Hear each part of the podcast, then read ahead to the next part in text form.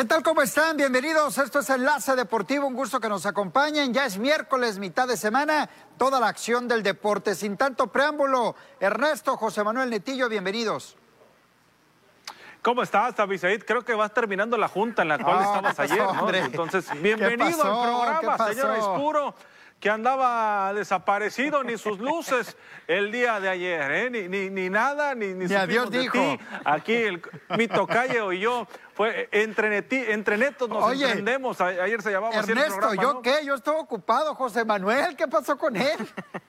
Yo también estaba atendiendo otras cosas. Ah, bueno. Buenas tardes, compañeros Abisaída Ispuro y Ernesto Vázquez Netilla Redondo, listos para llevarle lo mejor, de lo mejor de los deportes que tenemos hasta el momento. Juego de la MLS contra la Liga MX y lo comentamos aquí en el programa de Enlace Deportivo. Ayer hubo bastante espacio, Tocayo Ernesto, eh, libre, Sí. libre de toxicidad en el fútbol. Eso es lo que puedo decir. Ayer estuvimos cómodamente hablando, platicando acerca de distintos temas con mucha tranquilidad. Buenas tardes, Abisaid. Ay, y, y- eso, ¿eso qué significa? El rating se cayó ayer por los suelos, el rating. Los teléfonos no dejaban de sonar preguntando por José Manuel. ¿Qué un grupo de fans que tiene ahí de porristas, eh, José Manuel preguntando por él. Pero bueno, va a regresar las toxinas entonces del fútbol. Hay mucho que platicar y arrancamos con el tema de la MLS y la Liga MX. Lo normal el día de ayer, dijera mi buen amigo Víctor Osuna, lo normal y qué querían. El Skill Challenge se lo lleva la Liga MX el día de ayer. ¿Qué significa esto? ¿Qué es esto? Pues ya lo había hecho, ya lo hace la Liga Mayor de los Estados Unidos, la MLS, cada que realizan un juego de estrellas para que se comprenda un poco más, eh, como el concurso de clavadas que hace el básquetbol de la NBA, como el derby de cuadrangulares que, ha- que hace eh, Grandes Ligas. Pues ayer, en el día previo, esto se realizó y se lo lleva la Liga MX, insisto, lo normal.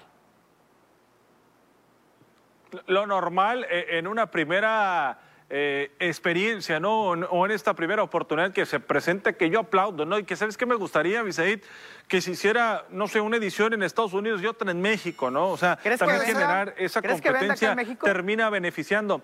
Sí, pero termina generar competencia siempre te- termina beneficiando, ¿no? Entonces, eh, así como la hay entre la, rivalidad en selecciones entre México y Estados Unidos, entre ambas ligas también hacerla crecer para que la gente se enganche y consuma este producto, ¿no? Referente a lo que ocurre. Pues sí, da el primer golpe la, la Liga MX el día de ayer, pero hoy se viene lo bueno, ¿no? Que eh, la MLS se presenta diezmada, ¿no? Pero ahorita vamos a hablar más de ello. Eh, yo creo que sí vende, Netillo, yo creo que sí vende, pero también hay que tomar en cuenta que no te quieran vender como si fuera, pues no sé, la final de la Copa del Mundo, las entradas o, o algo así. O sea, tendi- Es ten- que esa es la Tiene muchas ¿eh? cosas que ver en eso, ¿no? El Mira, creo que el desafío de habilidades fue una buena prueba para comenzar con, lo, con el platillo fuerte, que lo comentamos un poco más adelante, del encuentro que se viene para esta noche. Pero sinceramente, al principio de este torneo había mucha polémica y muchas dudas por algunos jugadores que no se encontraban en su mejor nivel o lo tomaban a burla, este, este tipo de prácticas de juego de habilidades. En la primera práctica se la llevó por completo la MLS, que era en, cuestión de hacer tiros de, de disparos, eh, hacer certero un poco en la portería. Fracasó ahí la Liga MX y hubo un amplio marcador por parte de la MLS. Llegaría la segunda prueba y apareció ahí Orbelín Pineda. La tercera prueba de nueva cuenta en voleas y en la destreza de chilenas. Apareció otra vez la MLS. Pero ya en lo último, la Liga MX se puso las pilas y apareció de buena forma con los pases, con los centros, con lo que ha caracterizado mucho a, la- a los jugadores mexicanos y tanto a la Liga MX, que tienen mucha técnica y se vio demostrado el día de ayer. Buen mérito, buen triunfo para la Liga MX en este encuentro de habilidades. Mira, que yo he dicho, Abisaid, perdón, que la Liga de los Estados Unidos está en constante crecimiento. Ojo, en constante crecimiento. No lo estoy comparando con la Liga MX, para nada. En ningún momento estoy comparando ambas ligas. Creo que está en constante eh, crecimiento la, la MLS. Pero yo, le, yo me atrevería a decir, y un titular de alguna nota de lo de ayer podría ser en tu cancha y en tu juego la Liga MX le ganó a la MLS porque esto es algo que constantemente la MLS está haciendo. El juego de las estrellas en la MLS existe ya desde hace un par de años, no es una novedad. Para la Liga MX sí es una novedad. Para los jugadores de la Liga MX fueron a divertirse, fueron a hacer lo que tenían que hacer Digo, para mí el error es la fecha, ¿no? La fecha, qué error, porque vienes de una fecha doble, los equipos vienen de una fecha doble en, la Liga MX y vienes y metes aparte, o sea, aparte metes un, juego de estrellas, los tienes que llevar a Estados Unidos, después vas a venir, vas a jugar tu liga y vas a tener un parón de liga porque viene el, parón por la fecha FIFA. Creo que la fecha es totalmente fuera de, control, creo que es lo único malo. De ahí al tema de la rivalidad creo que es bueno por el tema comercial meramente comercial, incluso ya se preguntan si se van a juntar, no se van a juntar, todos estos temas empezaron a, resurgir y John de Luis habló. Y, sí, se van a juntar, sí se van a juntar, son los primeros Por lo pronto ya dijo el señor Arreola que no hay fusión Liga MX MLS, al menos a corto plazo. espérate tantito. Al menos a corto plazo no lo hay, ¿eh? No lo hay. Yo insisto, a quien le conviene es a la Liga de los Estados Unidos en el tema deportivo. Yo cuando he tocado el tema he hablado pero, la MX no busca lo busca lo monetario, ¿eh? con la selección tiene, con la selección nacional tiene. Con eso tiene la Liga MX. Eh, entonces, para, mira, ¿por qué están saliendo copas y torneos de repente? Para, para ahí apoyarle un poquito a la MLS, se lleva su tajadita también, pero en lo deportivo yo insisto, para nada lo necesita la Liga MX a la MLS. Claro, si te llevas tu tajada, es muy bueno y lo agarras y te lo echas a la bolsa, por supuesto. Es que podemos... Sabes que hoy por la mañana, Bisaid, leía los signos, los signos del horóscopo y me aparecía el tuyo. ¿Qué decía? Piscis, soberbio, decía, soberbio y mirando hacia abajo a otros, ¿no? Entonces, caray, no le vuelven a atinar contigo. No, soy Piscis. No, eres muy soberbio, señor Arturo. No soy Piscis, soy Géminis de entrada. Yo creo que el tema del, del, desgaste eh, en cuanto a los jugadores, eh, eh, entiendo que este es un tema comercial, ¿no? Este, este torneo o este partido esta semana, pero también agrégale el tema de la League Cup, ¿no? Que se viene jugando, que también no le encuentro sentido alguno, no le veo para qué hacerlo. O sea, ¿por qué? Porque Hay un premio de por medio. Alguna, alguna competencia entre ligas que la misma gente y medios de comunicación empezaron a generar, pues la liga está aprovechando. ¿Por qué? Porque los juegos se están jugando en los Estados Unidos. Todo esto es porque en Estados Unidos generas más dinero estando en México, obviamente. Siempre que vayas a México, a Estados Unidos, vas a ganar en dólares y los traes a México y pues te sirven bastante, ¿no? Mira, yo coincido con su punto de vista y es cierto, lo, que se está disputando y lo que se está llevando en cabo en el All-Star Game eh, no, no es una novedad, ya se ha disputado varias veces y cuántos aficionados no pagan una millonada para ver a los mismos jugadores o cuántos eh, mismos aficionados pagan para ver a equipos mexicanos. Y como prueba de ello está la selección mexicana. A cuánto se venden los boletos para verlos disputar. Aquellos amigos que no pueden ver a la selección mexicana o al ver partidos eh, de manera presencial en el Estadio Azteca, en el Estadio Akron o en el Estadio de Mazatlán, a jugadores que pueden eh, disfrutar inclusive en Estados Unidos. la, Liga la, Liga MX, la Liga MX no necesita en estos momentos a la MLS futbolísticamente y a nivel de técnica son superior y eso yo lo, yo lo reconozco totalmente, pero a nivel de mercadotecnia la MLS está por encima de la Liga MX y eso es lo que necesita la Liga MX o eso es lo que busca, avaricia de más, dinero. ¿Y qué es lo que interesa más al final de cuentas? Yo creo que el tema de calidad. pero lo que pasa... Habrá que preguntarle a Lo que pasa es que cuando hablan ustedes del tema de mercadotecnia, yo entiendo, eh, la MLS está muy apegada a lo que es NBA, a lo que es Major League Baseball, a lo que es NFL. Yo estoy totalmente de acuerdo con ustedes. Va encaminado una buena organización de juego de estrellas, una buena organización de su liga. Yo no tengo, yo no tengo nada que refutarles a ustedes al respecto, pero ustedes me pintan la Liga MX como si la gente no fuera, como si la gente no lo siguiera por televisión, como si la gente no estuviera. Y no es así, señores. Los estadios, la gente va, la gente está al pendiente qué pasa con sus equipos. Simplemente, Ernesto, no nos vamos a ir muy lejos, y esto es serio. En Culiacán lo vivimos, con Dorados lo viví como medio de comunicación, cómo se vive el ambiente del fútbol. Ustedes lo están viviendo en Mazatlán, cómo la gente responde, cómo la gente va. Desafortunadamente al Mazatlán le está tocando un tiempo de pandemia, pero ¿qué tanta mercadotecnia necesitas? La gente ahí está, la gente va. Lo mismo pasa en Pachuca, en Aguascalientes, en Puebla, en todos lados. No se necesita de mucho. Vamos a la pausa, regresamos.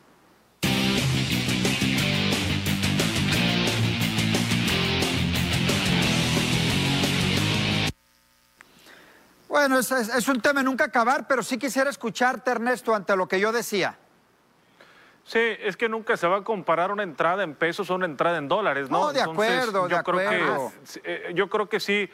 Eh, Es que sí, el, el punto tuyo sí lo entiendo, pero la Liga MX no actúa así, Mira. ¿no? Actúa referente a lo monetario. Siempre lo deportivo nos ha demostrado que está en segundo término y lo principal es lo monetario y por eso ellos también buscan a la Y MLS. así, si no, ¿eh? no la estuvieran Neto, buscando. no, le pagaran lo que le pagan a los jugadores en México. Ganan un dineral en México. Oye, Venta pero de playeras. Y cobran en dólares yo los les ponía un extranjeros, ¿eh? ejemplo. Por eso algunos Yo les jugadores se van un a la ejemplo MLS, ¿Por qué ¿eh? a la MLS le interesa la Liga MX?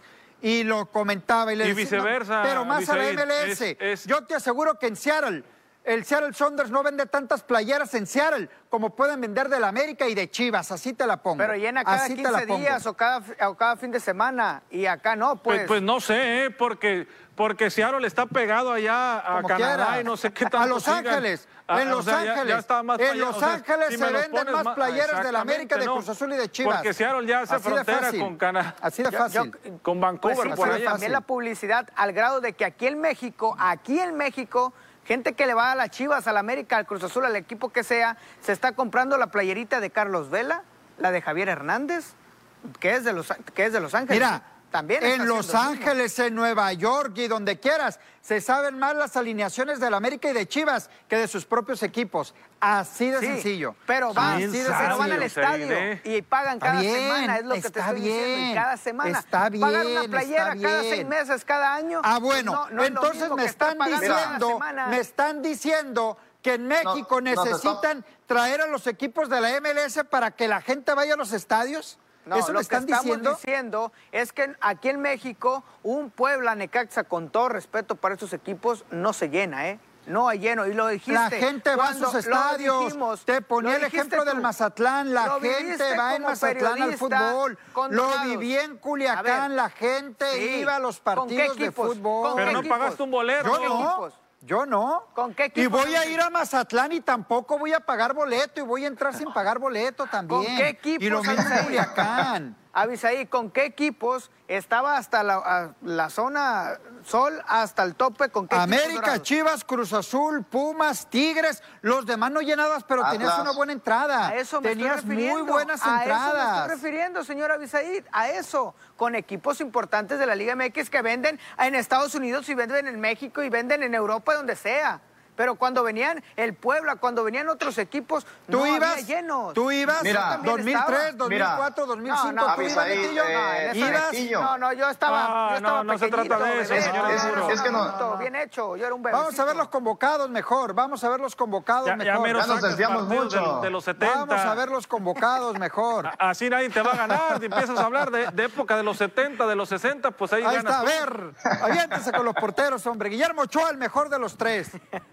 Ahí están Nahuel Guzmán, Alfredo Talavera de Pumas y Tigres, respectivamente, y Guillermo Ochoa, ya lo decía ahí, del América, los defensas, Mateus Doria del Santos, eh, Tecillo de León, Cruz Azul con Pablo Aguilar, Víctor Guzmán de Tijuana. Este es un defensa de Tijuana, no es, no es el Pocho Guzmán. Este también César Montes de Monterrey, Salvador Reyes del América, Juan Escobar de Cruz Azul, Kevin Álvarez del Pachuca y Jorge Sánchez del América. También está en el medio campo Luis Romo del Cruz Azul, el sinaloense, Orbelín Pineda también del Cruz Azul, Fernando Gorriarán del Santos, eh, Diego Valdés del Santos también, y también está Rubén Zambuesa del Toluca que se agregó en estos de los últimos, Javier Salas, el Culichi sinaloense, Pedro Aquino también del América, Ángel Mena de León, Eric Lira de Pumas, los delanteros, el Cabecita Rodríguez Abisaid, Pedro Alexis Canelo del Toluca, está Rogelio Funes Mori, el mex- mexicano, argentino, mexicano, como le quiere decir usted, Alexis Vega, quien llevará y portará el número 10 de las Chivas Rayas del Guadalajara, Nico Ibáñez del Pachuca y también Santiago Jiménez. El Chaquito estarán formando parte pues de este equipo de la MLS. Estrellas, ¿cuántas son estrellas, Abisaid? Es lo que yo me pregunto. faltan, faltan muchos jugadores y con todo respeto hay muchos que no tienen nada que hacer en esa convocatoria. Con Pero todo bueno, respeto, ahí está. Mira, último que mencioné, la- Santiago Jiménez, tiene un año jugando en primera división. Mm, digo, eh, es cierto, quedó campeón con Cruz Azul en el último torneo, pero para ser denominado como Pero nada más estrella, por eso, ¿eh? Yo creo que, y, se va a escuchar feo, ¿eh? o a lo mejor me vas a criticar, pero es, ha hecho más méritos, por ejemplo, Camilo Zambeso, el cargar con un equipo, el hacer goles, no es fácil, eh, que lo de, Santi, lo de Santi Jiménez, sin demeritar, ¿no? Pero para mí llevaba más nombre en ese aspecto. Hay, eh, eh, hablar en la parte adelante. Mira, hay algo que estamos omitiendo. ¿Quién va a ser el director técnico? Y se trata de Juan Reynoso, que sabemos que es director técnico de Cruz Azul. Y muchos de estos jugadores y muchos de estas listas que vimos, seis son jugadores por parte de Cruz Azul, los cuales fueron convocados por Juan Reynoso y, son del agrado y conocen su técnica. Pero ah, jugadores que se integraron también por último momento, por lesiones o porque los mismos equipos no, no, no quisieron prestarlos. En el caso de Alexis Vega, para mí fue como de último momento y porque era una burla que no estaba un jugador de Chivas, no tanto por el mérito que ha realizado con el Guadalajara, sinceramente, sino más bien por mercadotecnia. Es ahí donde entra ese papel importante, pero sorprende que Cruz Azul aporta más jugadores a este juego de las estrellas, señores. Es normal, es el campeón, ¿no? Yo creo que... No había Córdoba, ¿está Córdoba? No, no. No está, ¿verdad? No. Por ejemplo. No. Por ejemplo, está Jorge Sánchez y no está Córdoba, digo, con todo respeto, ¿no?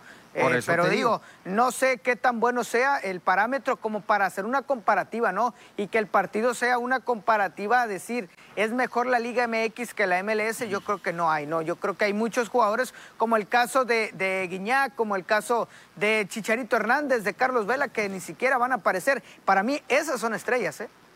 Vamos a ver al equipo de la MLS cómo está conformado. Y ahí me van diciendo ustedes a los jugadores que conocen. Pedro Gallese, eh, del Orlando City, si no me equivoco, este es el peruano, ¿no? Este es el peruano de la selección nacional, André Blake, y aparece Matt eh, Turner del New England. Eh, Walker. Ese sí lo conozco, ¿eh? Turner bueno, es el portero que le ganó a México, ¿eh?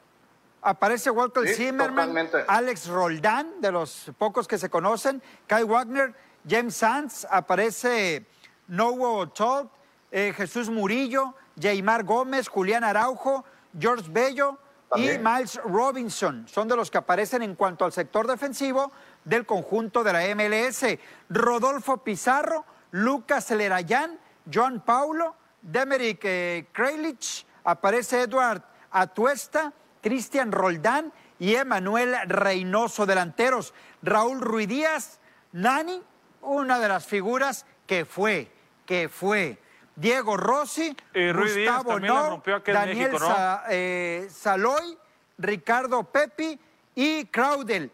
Los jugadores más conocidos, la mayoría, estaban en la Liga MX. Mucho soldado desconocido.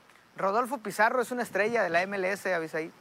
Pues imagínate, pero, imagínate. pero, pero a Pizarro le hablaron de último momento también por lo de Chicharito y Carlos Vela. ¿eh? o sea, él entró a la, a la, convocatoria por lo de Carlos Vela y Javier Hernández, que para nosotros son los más conocidos dentro de los que participan en la MLS, no, no la, de, las, de las figuras importantes que han estado en Europa, ¿no? pero eh, ¿eh? lo de Pizarro sí fue Mira, fue de último momento. Mira, Bob Bradley, quien es el director técnico de este equipo de la MLS y que es conocido porque ya dirigió a la selección de, las barras, de las barras y las estrellas, eh, tomó de lo mejor que pudo en estos momentos y con lo que contaba Carlos Vela y Chicharito Hernández eran los que estaban contemplados, pero lamentablemente por una lesión no pueden estar en este compromiso. Y era lo que generaba más especulación por el compromiso, por el por lo mercadotecnia que iban a vender esta dupla de mexicanos, pero no se pudo al final de cuentas. Y al igual que la, Liga MX, también tuvo sus bajas, entonces creo que va a ser criticable y aparecen ahí algunos nombres de algunos jugadores que ya conocimos y como señala Bisaid, sí, algunos de estos son conocidos y que hicieron cosas positivas en la Liga MX o que no hicieron gran cosa en la Liga MX, pero que se fueron a la MLS y a lo mejor en la MLS son figuras, como tal es el caso de Raúl Ruiz quien estuvo haciendo buenas cosas con Monarcas, se fue al Seattle Saunders y sigue haciendo las mismas cosas. ¿Se, atreven incluso a dar un, un, pronóstico de este partido, Abisaid, Ernesto, José Manuel? Es que no sé qué tan en serio lo van a tomar los pues jugadores, ¿eh? tanto en la Liga MX en conferencia como que la MLS. que no iba a ser un espectáculo, que, iba, que venía por el partido. Si Reynoso, como juega el Cruz Azul, puede ganar 1-0, pero puede ganar. No, yo para... No sé, y, nos ha dejado muchas cosas, señores, puro el hecho de no conocer futbolistas, no quiere decir que ya van a salir con la derrota, no, Sino pregunta Pregunta cómo le fue en la Copa Oro al equipo de No. México, que te- también, igual a la mayoría de los seleccionados ni los conocías, ¿no? De los No, de acuerdo. Unidos. Y que juegan aquí De en la acuerdo, MLS. de acuerdo, estoy totalmente de acuerdo contigo, pero yo voy más allá de quién puede ganar y puede ganar cualquiera de los dos. Cualquiera de los dos puede ganar, ni uno representa la fortaleza que puede tener una liga o la otra en, en lo que pueda suceder esta noche, ni lo que sucedió anoche en el Skill Channel tampoco. Eh, creo que es, y no sé si para el espectáculo, por lo ya que... ¿Quién va a ganar. Abisaid? No sé, yo creo que se lo puede llevar la Liga MX. Me parece que hay más calidad en cuanto a los futbolistas de la Liga MX que en la MLS, ¿no? Pero bueno, ya Un veremos. empate. Vamos a la pausa, regresamos.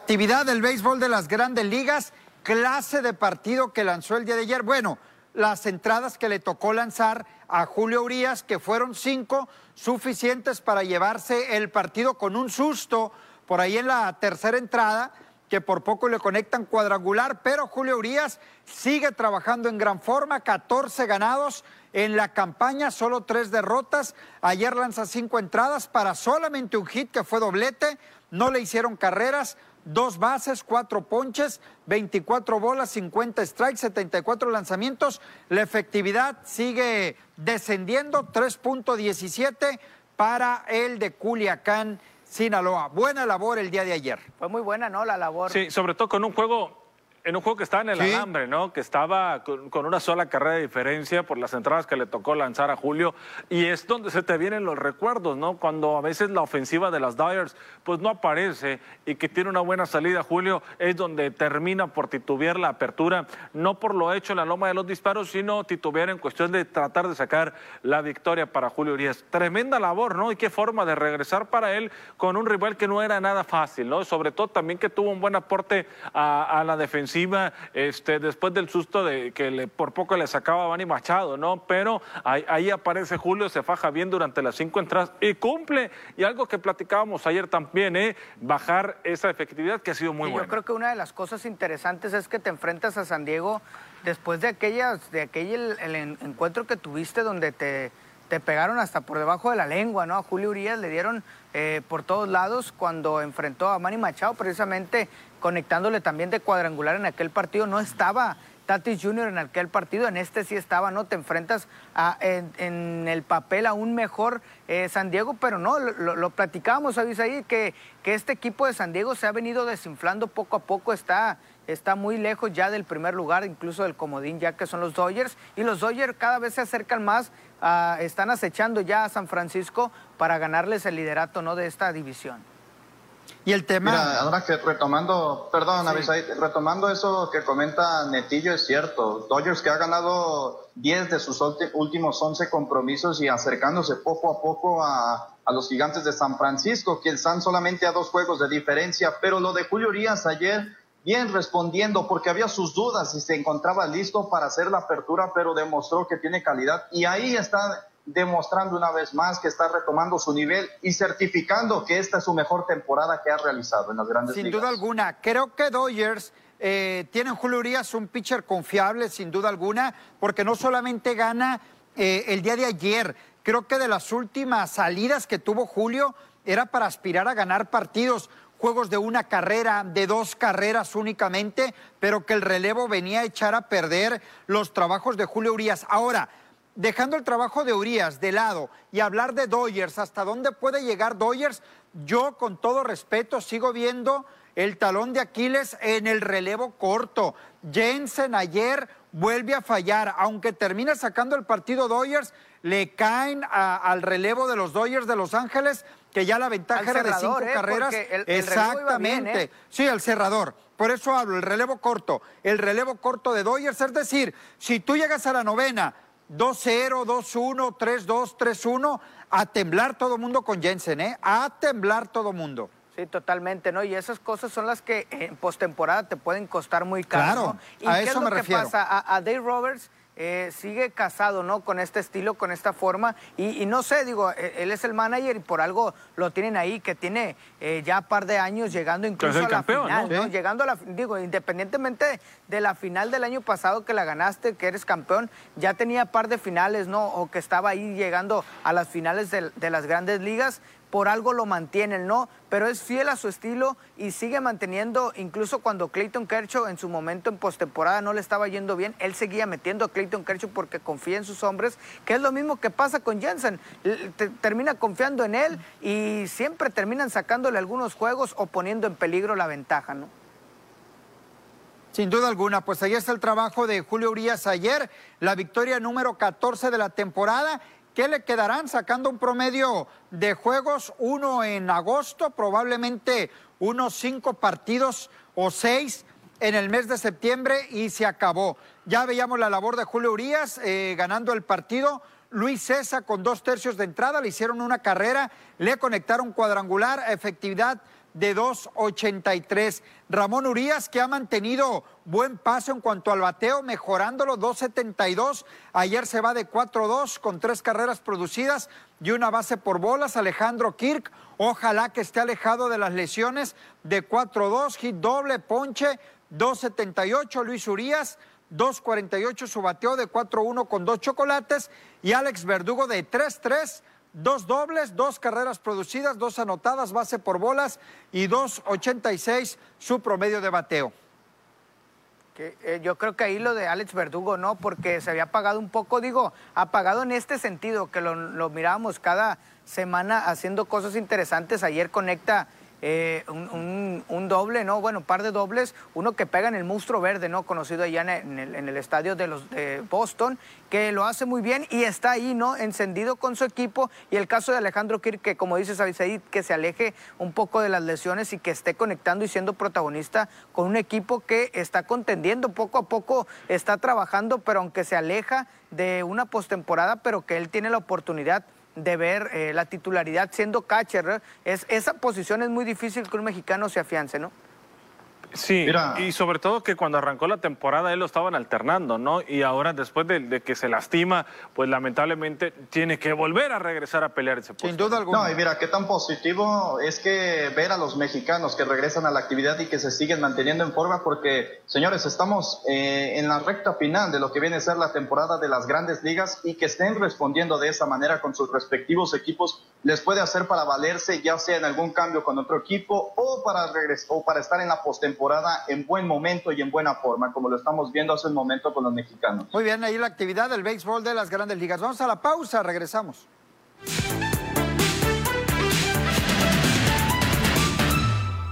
El AC uno de los clubes más importantes en Italia, lanzó su primera propuesta al Porto por Jesús de Catito Corona, la cual alcanzó la cifra de los 10 millones de euros más un par de bonos. Lo anterior lo difundió la cadena Sport Mediaset, donde se detalló que el equipo portugués buscará estirar la cuerda para retener al internacional mexicano, ya que pretenden embolsarse al menos 20 millones por él. Con 40 años, Humberto Suazo sigue jugando profesionalmente y está muy cerca de volver a Rayados para continuar su carrera y reencontrarse con Aldo de Nigris, quien ahora será su entrenador en Rayados de la Liga de Expansión. Una fuente de interior de la pandilla confirmó a medio tiempo el interés de las dos partes en volver a estar vinculadas y que está cerca a firmar su contrato con la institución regia para la apertura 2021.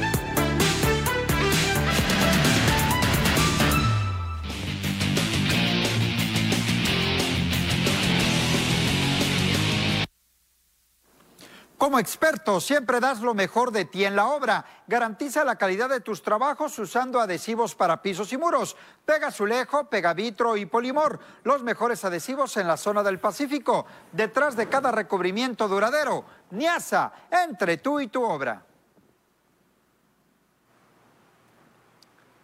Vámonos a los resultados de ayer en la Liga de Expansión. El Tepatitlán, el campeón de la Liga de Ascenso, ahora Liga de Expansión, derrotó 2 por 0 a Venados. Dorados de visita le gana a Pumas Tabasco y Tampico Madero 1-1 con el equipo del Tapatío. Hay nuevo líder en la Liga de Expansión, líder invicto, tres victorias, dos empates, cero derrotas. Ayer de la mano de Adrián Marín, doblete Dorados de visita, le pega a Pumas Tabasco, dos goles contra cero. Sí, gran partido, ¿no? Por parte de los dirigidos por el Chiquis García, que poco a poco van trabajando. Digo, eh, de visita no habían podido ganar, tenían un par de empates y creo que ganan bien, ¿no? Ganan bien jugando este primer tiempo este, ah, poniéndose al frente, y él lo dice, ¿no? En conferencia de prensa que venía trabajando con Adrián Marín, no ha venido trabajando eh, de titular, pero que cuando le toca entrar hace lo propio, un doblete más para Adrián Marín, creo que lo hace bien, es uno de los mejores jugadores en el plantel dentro de Dorados de Sinaloa y le toca aparecer. Eh, curioso no ver a Paolo Irizar, eh, también estaba Jonathan Betancourt por la banda, creo Dorados tiene un buen plantel, tiene algo para pelear, algo interesante en esta liga. Digo, esperando y no se desinfle al final de temporada. Mira, para Dorados de Sinaloa, y yo retomo un comentario que hacía Bisaida Ispuro. Cuando llegó Chiques García se veía un equipo totalmente diferente y poco a poco ha ido con ese proceso y ha ido avanzando y lo ha demostrado y lo está reflejando en los resultados. Al principio de las jornadas era muy criticable la falta de contundencia que tenía este equipo de Dorados, pero poco a poco se ha visto reflejado. Se benefició en esta visita con cuatro puntos y creo que como líder le sienta bastante bien a Dorados que ya se le solicitaba esto en la Liga de Expansión, que respondiera como el gigante en, la, en el circuito de plata que es Dorados de Sinaloa como lo conocemos. Fíjate, un, un detalle, el partido termina 2 a 0, pero fácil pudo terminar 4-5-0. José Zúñiga, dos mano a mano con el portero, dos y los dos termina fallándolos. Si este José Zúñiga fuera contundente, fuera un jugadorazo en la Liga MX, con todo respeto, le falta la definición a este hombre muy rápido,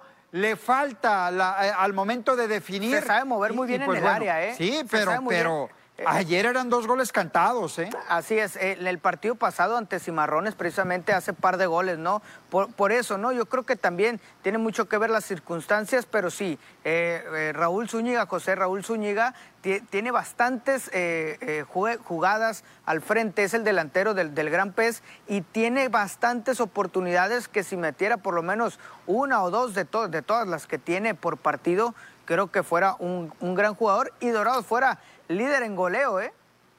Sí. Oye, Netillo, aquí, aquí, lo importante es que este equipo del Chiquis García sepa mantener este paso, ¿no? O sea, que no de repente te caes en un bache que le ocurre a todos los equipos, pero recuperarlo pronto, ¿no? Y encarar la liguilla con este mismo paso que, en el cual ha tenido el equipo de los Dorados en este arranque de temporada que ha sido muy bueno, ¿no? Que ahorita con la combinación de resultados pues lo pone todavía en la parte alta de la tabla, ¿no? Pero aquí lo importante es mantener este paso y que el equipo no empiece a retomar en confianza y que si es confianza que sea del lado positivo para que sigan creciendo, ¿no? Eh, las unidades que está sumando ese equipo. Oye, Avi, me gustaría preguntarte esto, digo, un fin de semana bastante positivo, digo, ganó el América en su respectiva jornada, Dorados eh, eh, durmió como líder y consiguió una victoria, ganó Julio Urias. ¿Qué más quieres, Avisaí, para que sonrías? ¿Por qué? Yo siempre sonrío como debe, como debe de ser. Que ganen los cañoneros.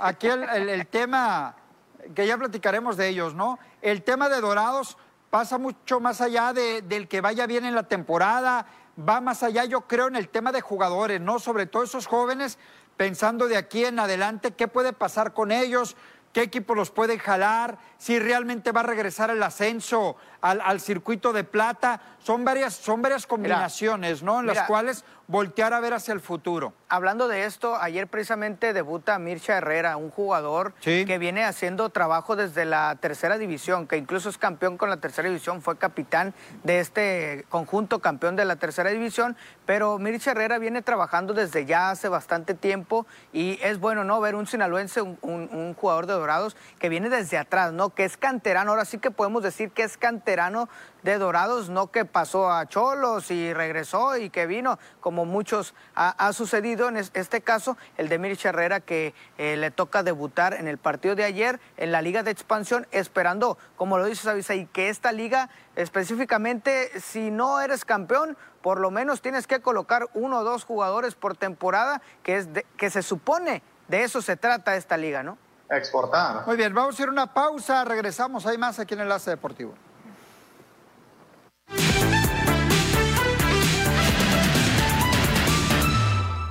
Las personas que auxiliaron a Christian Eriksen, víctima de un paro cardíaco en el Dinamarca contra Finlandia de la Eurocopa, recibieron el martes la distinción del presidente de la UEFA, anunció el organismo que entregó cada año este premio honorífico. Entre los nueve galardonados se encuentra el capitán danés Simon Kjaer, quien puso a su compañero de equipo en posición lateral de seguridad cuando se derrumbó en el campo el pasado 12 de junio en Copenhague. El defensor también inició el procedimiento de reacción cardiopulmonar y organizó al resto de jugadores para formar un círculo alrededor del número 10 cuando recibía la atención de los equipos médicos. Los naranjeros de Hermosillo anunciaron a Addison Russell como refuerzo para la temporada 2021-2022 de la Liga Mexicana del Pacífico, ganador de la Serie Mundial 2016 de Grandes Ligas con Cachorros de Chicago. Addison Russell, quien juega como parador en corto y segunda base, fue tomado por naranjeros en el pasado draft 2021 de la Liga Mexicana del Pacífico celebrado el 8 de junio, pero fue anunciado este martes como nuevo jugador.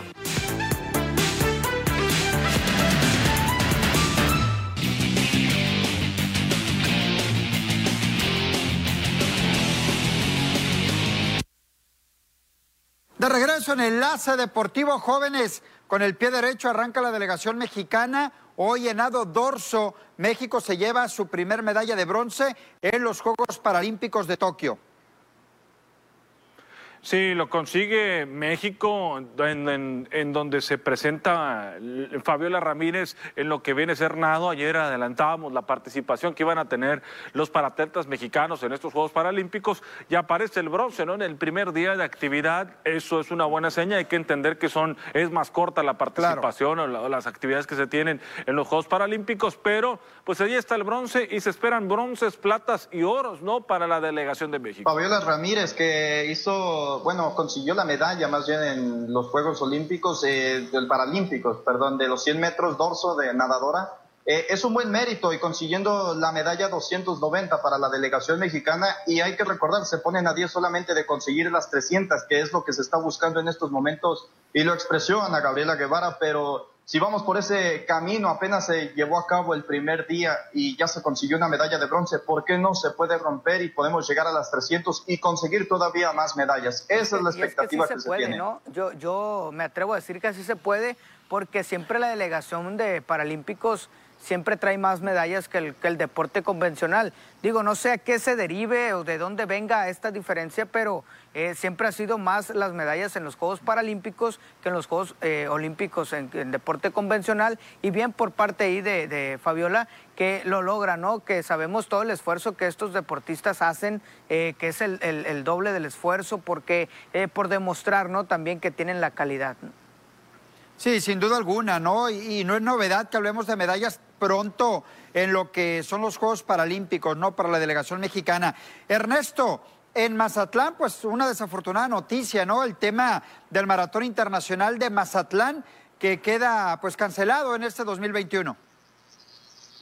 Sí, lamentablemente por segunda edición, ¿no? Se cancela. El año pasado, en el 2020, también se tomó esta decisión de cancelar lo que es el Gran Maratón Pacífico Mazatlán y ahora para este 2021, pues se vuelve a tomar la decisión, ¿no? Lanza el comunicado, lo que viene a ser eh, por parte de espectáculos de la costa del Pacífico, que son los mismos dueños que de Venados de Mazatlán, eh, aluciendo, ¿no? Que, pues tomando en cuenta lo que daban las autoridades deportivas en, en el atletismo, también las autoridades de salud, como recomendación se hacía eso, ¿no? Que se suspendiera lo que iba a ser esta edición del Gran Maratón Pacífico y se toma la decisión, por lo regular, dependiendo de las fechas, se llevaba a cabo a finales del mes de noviembre o a principios del mes de diciembre. Por lo regular siempre era en esas fechas. Eh, son dos días de fiesta los que se lleva a cabo. Un día eh, lo que son las carreras de de corta distancia de 5 y 10 kilómetros y al día siguiente medio maratón y el maratón completo. Hablamos de participaciones que rondaban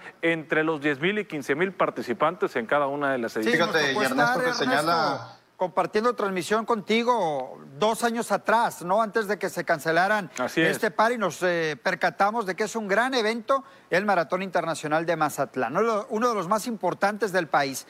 Vamos a la pausa, regresamos.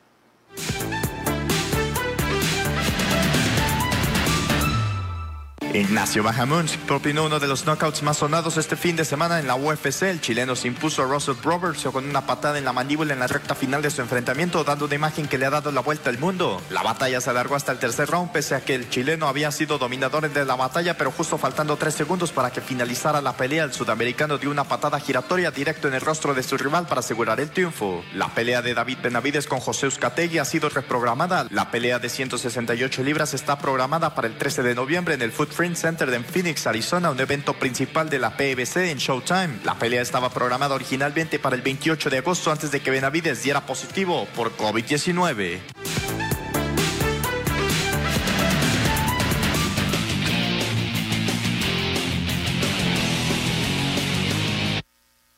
Estamos de regreso en Enlace Deportivo, qué bueno que continúa con nosotros. Recordarles, el próximo viernes continuamos con las funciones de box TVP y desde Ciudad Juárez tenemos una cartelera que usted simple y sencillamente no se puede perder. Ernesto, el box continúa y el box lo tenemos a través de la pantalla de TVP.